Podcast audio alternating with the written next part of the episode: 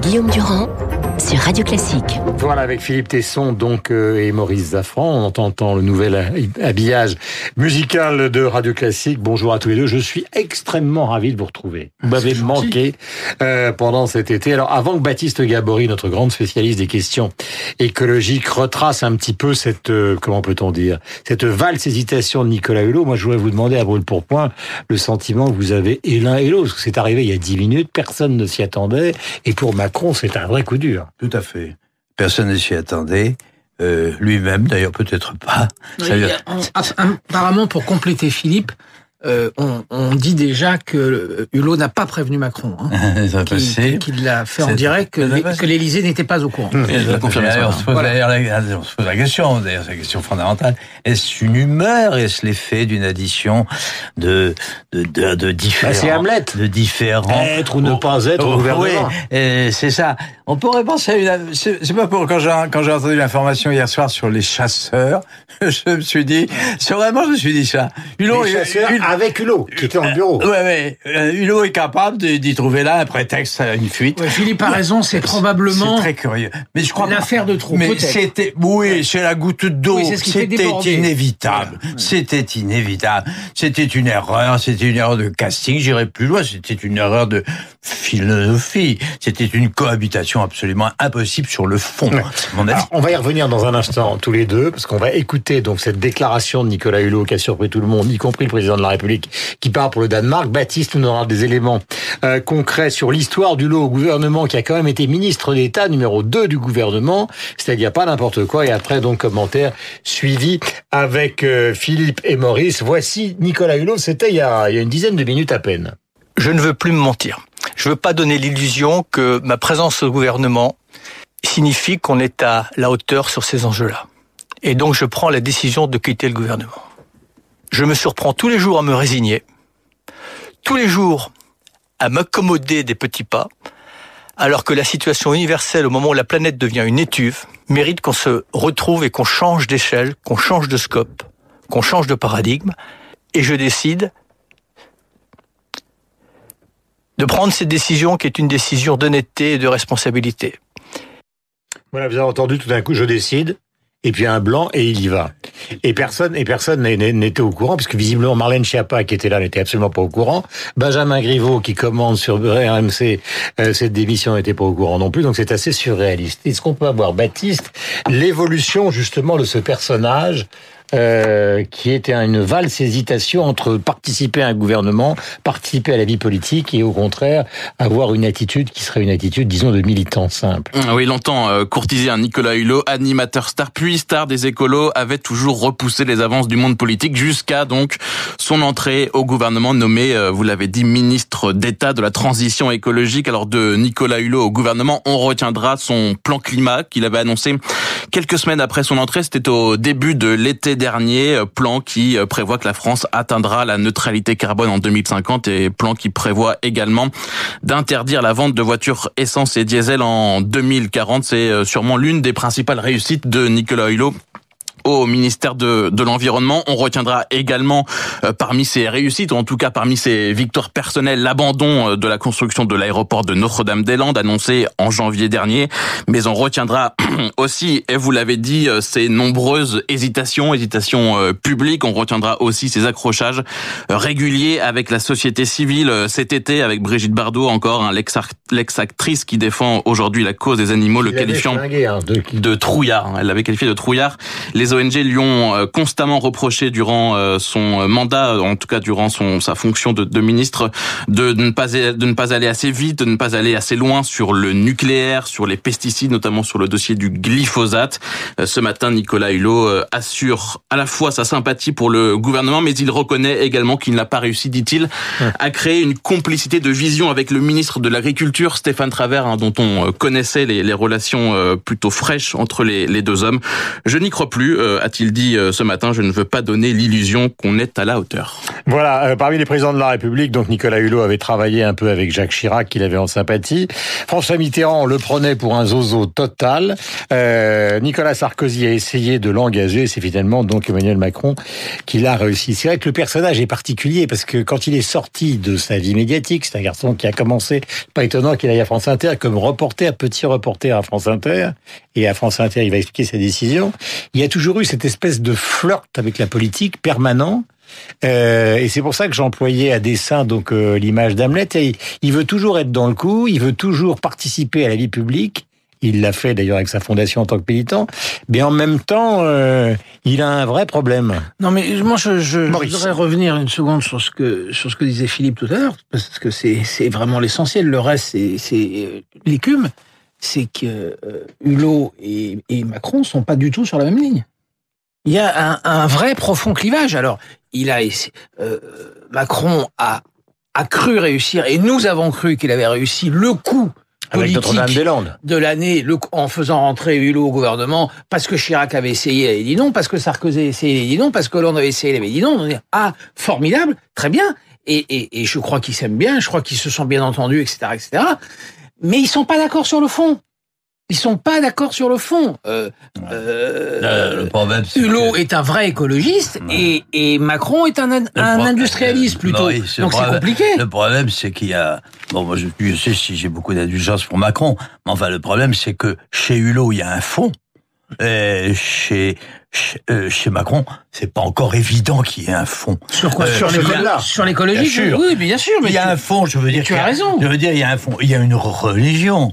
C'est un curé, Hulot, mais dans le sens le plus positif du mot. C'est pas du tout péjoratif, ni critique, ni, ni ironique, ce que je dis. C'est un curé. Il y a une, idéologie très forte. Il y a même une philosophie. Il y a une philosophie de la vie, une philosophie de l'histoire, une philosophie du monde, une philosophie de l'avenir du monde.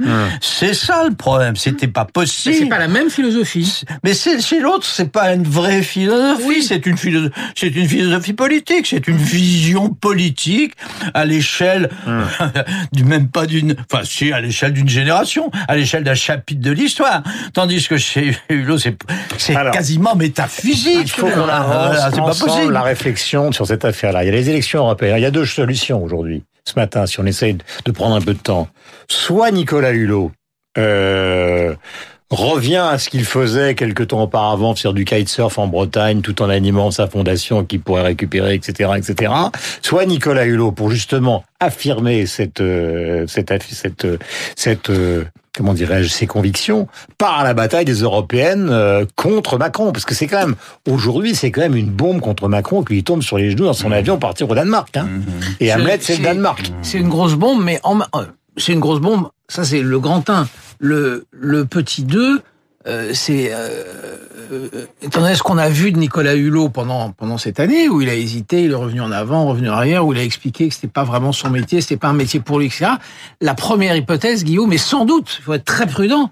La première hypothèse est sans doute plus probable que la seconde. Est-ce que, est-ce que Hulot, sortant de la lessiveuse gouvernementale, avec toutes les souffrances qu'il a exprimées depuis un an, est-ce que Hulot va se lancer dans une bataille électorale avec des écologistes qui sont complètement divisés, c'est vrai que sa sortie, où, vous touchez du doigt un, truc juste, c'est que du fait de sa sortie, tous les écologistes, toutes sensibilités confondues, vont essayer de se réunir hum. autour de lui. Est-ce qu'il va assumer cette bataille politique contre le président avec des, des phrases extrêmement chaleureuses dans sa déclaration tout à l'heure hum. pour le gouvernement, pour le président, etc. Moi, je pense plutôt que non. Mais comme on s'est trompé beaucoup sur Hulot depuis un an, il faut être extrêmement prudent. Alors justement, pour être pratique, écoutons ce qu'il avait dit après sa nomination en 2017. Ça va nous rafraîchir la mémoire et ça va nous permettre peut-être de comprendre ce qui pourrait se passer dans les semaines qui viennent. Voici la conférence de presse après sa nomination. Il va falloir évidemment que nous allions encore plus vite et plus loin, mais ça montre que les choses sont euh, possibles et donc c'est une très bonne nouvelle. Si l'on veut maintenir la date de 2025 pour ramener dans le mix énergétique le nucléaire à 50%, ça se fera au détriment de nos objectifs climatiques, ça se fera au détriment de la fermeture des centrales à charbon, et probablement que si on voulait s'acharner sur cette date, il faudrait peut-être même rouvrir d'autres centrales thermiques. Voilà, et après plusieurs avertissements, Philippe, vous allez intervenir. En mai 2018, il expliquait d'une certaine manière les allers-retours sur sa place au gouvernement. Je reste, je pars, je reste, je pars ce qui fait la richesse d'un gouvernement, c'est sa diversité. Mhm. Moi, je suis imprégné d'une de conviction, euh, euh d'une vision, etc. On doit se nourrir les uns les autres. Il y a le court terme, il y a les exigences sociales du court terme, il y a ce carcan budgétaire qui nous qui nous étouffe. Mais si on continue à, à, s'endetter de tous côtés, on pourra de toute façon plus rien faire. Et puis moi, il y a le long terme, le moyen terme, voilà. Donc tout ça, cette synchronisation, franchement, je, je l'ai dit tout à l'heure, on n'est pas dans un conte de fées. C'est normal que de temps en temps, eh bien, ça frotte un peu. Voilà, à partir de ces déclarations, est-ce que vous considérez que c'est l'abbaye de Thélème ou que c'est la bataille politique qui commence? Moi, je pense que la, preuve est définitivement acquise. On le savait déjà, on s'en doutait que ça finirait pas très bien. Très bien. La preuve est acquise que Hulot ne pourra jamais composer. Il y a trop d'exigences, il y a trop de radicalité, ça vient de trop profond, de, ça échappe à la loi, à l'expérience politique, c'est tout à fait autre chose. On est encore une fois, je le répète, dans, dans l'ineffable, on est dans le, dans le philosophique, dans le métaphysique. On n'est pas dans le politique tel qu'est la politique aujourd'hui. Elle est encore comme ça pour hmm. très longtemps. Il ne pourra jamais, ça ne pourra jamais marcher. Donc, il est exclu qu'aujourd'hui sa radicalité triomphe, hein, d'autre part. Donc c'est foutu. Mais vous avez, vous avez vu les appels aux écologistes qui sont hein lancés par euh, Jean-Luc Mélenchon. Jean-Luc Mélenchon lui fait une, une énorme offense. mais il y a une certitude. Alors là, on va pas prendre Mélenchon comme référence. Philippe, on a le droit de réfléchir quand quelque ah, chose vous tombe sur le pied. Oui, mais Hulot ne s'alliera pas. Moi, je vous parie que d'accord, mais je vous parie que demain matin, tous les autres, Jadot pour les écologistes, ah. euh, les socialistes, etc., tout le monde va chasser le hulot pour bah, le ramener vers lui. C'est ce que j'ai dit tout à l'heure. L'ensemble des sensibilités écologistes, Dieu sait si entre Jadot, Europe hum. Écologie, les Verts, la bataille politique est, une est d'une violence sans nom, hein, sans nom. Hum. Très bien. Ils vont effectivement essayer, ils parce que la, puissance de Hulot aujourd'hui fait qu'ils vont essayer. Est-ce que Hulot, est-ce oui, est-ce que Hulot acceptera d'y aller? Moi, je crois pas. Mais, mais, ils vont essayer eux. Par contre, imaginez un rapprochement entre le Parti socialiste d'Olivier Faure, Mélenchon et Hulot. Alors là, ça me semble totalement hors de toute réalité. Jamais Hulot va aller se, se Hulot sort ce matin avec tout, pour toute une partie des Français, hmm. euh, une auréole absolue. S'il va se compromettre avec Mélenchon et avec Olivier Faure, il est ratatiné totalement. J'ai jamais été autant d'accord. Ben oui, c'est évident. J'ai une, une, question pour vous qui me paraît être au centre de cette affaire. Tous les gens sortent d'un été qui a été brûlant euh, pas simplement ici, au Portugal, euh, partout dans le monde. Et donc maintenant, ils se rendent compte, ils touchent du doigt le réchauffement de la planète. Et en même temps, ce qui va avec ça, c'est la décroissance. C'est-à-dire que les gens sont extrêmement partagés. C'est-à-dire qu'ils ont de plus en plus chaud, mais quand on leur dit euh, comme l'avaient écrit de nombreux euh, euh, leaders écologistes des livres sur la décroissance, le polytechnicien Alain Lipietz par exemple, les gens sont pas prêts à accepter non plus euh, de ralentir les douches, de foutre les voitures dans les garages, etc., bah, etc. Il y a toujours une part de hulot chez chacun de nous. On est tous hulot. Et puis personne, aucun d'entre nous n'ira jusqu'au bout de la logique du lot, sauf à sauf à la veille à la veille ou au lendemain d'ailleurs de la catastrophe. Enfin et encore là, ce que je dis est idiot, euh, parce que moi-même j'évoque cette catastrophe en précisant d'entrée de jeu que je, je, je, ne, je ne fais rien pour l'éviter. Enfin, en tout cas, que mettez-vous dans la peau d'Emmanuel Macron ce matin qui part pour relancer l'Europe. Qu'est-ce qu'il fait? Parce que là, il a eu quand même l'affaire Benalla et maintenant, visiblement, ce que disait Baptiste là, il n'a prévenu personne. Il peut, il peut pas faire pour Benalla. C'est circulé, il y a rien à voir. Non, mais, mais, Tempête dans un verre d'eau, c'est impossible. ça n'a pas de ce matin, il y, a une, il y a une vraie crise politique, c'est comme ça. Il y a le numéro 2 du gouvernement s'en va, s'en va, pardon. La prise de guerre, la prise de guerre de Nicolas, de d'Emmanuel Macron s'en va. Euh, la, la, c'est un, un, vrai coup politique euh, pour. Euh, ouais, mais il s'en tirera. Oui, alors il, va. Il s'en tirera. Le problème, c'est qu'il y a Pourquoi pas. il s'en tirerait? Macron. Oui. Parce qu'il n'y a rien en face Parce que ah la bah, recomposition politique sur laquelle on a glosé pendant des mois et des mois, comme avant que Macron arrive et fois qu'il est arrivé, la recomposition politique n'a pas eu lieu. Vous n'avez pas lu les journaux sur Vauquier. C'est nul, mais Mélenchon. Ce n'est pas ce que pense la presse après l'intervention de Vauquier. Mais on s'en fout de la presse. Ah, mais d'accord, mais c'est vous aussi. Bah oui, c'est moi, mais je veux la presse, la presse, elle peut se tromper. Mais, mais ça, c'est un, un autre débat qu'on aura un autre jour. La tonalité de la presse sur Vauquier a quand même changé depuis deux jours la tonalité de la presse Vauquier, elle a, elle a, elle, a sans doute changé. Euh, elle a changé parce que Macron a eu des problèmes. Oui, là, c'est un autre sujet qu'on évoquera un autre jour. La, la violence unanime, sauf le Figaro d'ailleurs, donc il faudrait réfléchir. Mais la violence, l'extrême violence euh, des pages politiques de l'ensemble des journaux contre Macron est intéressante. Voilà, disons ça. disons qu'il faudrait réfléchir pour comprendre pourquoi des journaux aussi divers, des sensibilités aussi explosées ont un point commun aujourd'hui, cogné avec une violence inouïe. C'est comme ça quand on lit. Moi, j'ai lu les journaux tout l'été. Donc il y a pas, mais, mais c'est un autre, euh, c'est un autre sujet. c'est peut-être parce que le roman macronien, qui était le roman de l'archange qui débarque dans la politique, a quand même été largement écorné par l'affaire Benalla. discuter. Vous faites non, non, oui, ah. non, c'est moins important encore une fois ah bah, que, que Mais là, je pense qu'il y a une crise politique avec Hulot. Mais je crois, moi, contrairement à Philippe.